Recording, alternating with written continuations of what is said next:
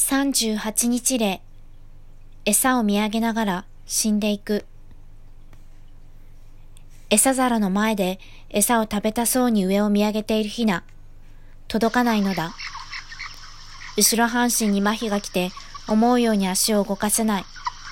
首を伸ばしても届かない。移動するときは翼を使う。羽ばたきの勢いで移動する。立とうとして足の関節を踏ん張ってもじきに後ろに倒れてしまう。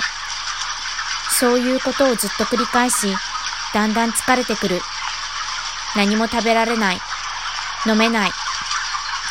上を見上げては何とかできないかと考えるけど、自力ではもうどうしようもない。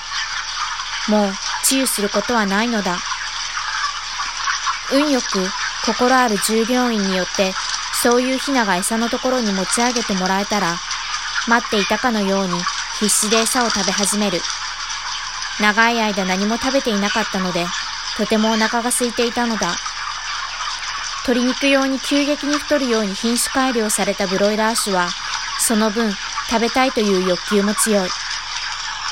地面はどんどん汚くなってきた。広い傾斜のどこか別の場所を探せば、もっとマシなところもあるかもしれない。でも、メイたちはあまり遠くへ移動しない。自分の見知ったヒナがいる場所にいたい。そして遠くに移動しようにも、メイはもうあまり動きたくなくなっていた。ぎゅうぎゅう詰めのヒナの群れの中を歩くのも、重い自分の体を抱えて歩くのもしんどい。声を出さずに泣いているヒナもいる。それは呼吸器の障害だ。苦しくて、息をするだけで精一杯というように、地面にずっと座り込み、呼吸を繰り返している。体重 2118g。傾斜の空気。傾斜の中の空気は良いとは言えません。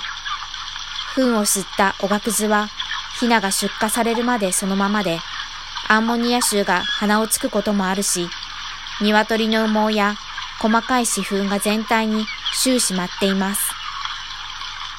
鳥類は機能を持ち、他の動物に比べて酸素要求率が高い生き物です。傾斜の空気は鶏が健康でいられる空気とは言えません。アンモニア臭。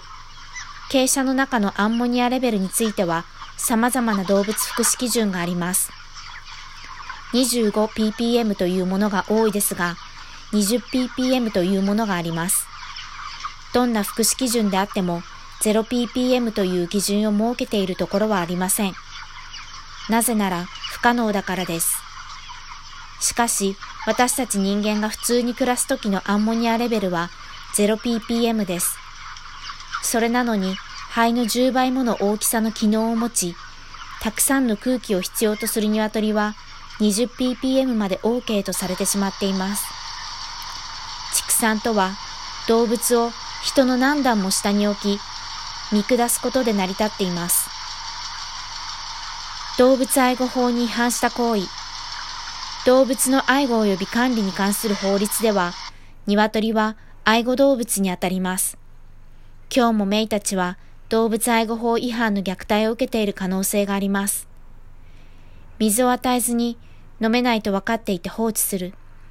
衰弱させる行為。第44条2項。餌を与えずに食べられないと分かっていて放置し、衰弱させる行為。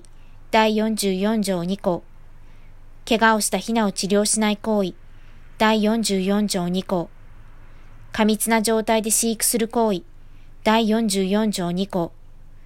弱ったり疾病を抱えるヒナを治療せずに衰弱させる行為。第44条2項。ヒナを餓死、衰弱死させる行為。第44条1項。糞尿が堆積した場所で動物を飼育する行為。第44条2項。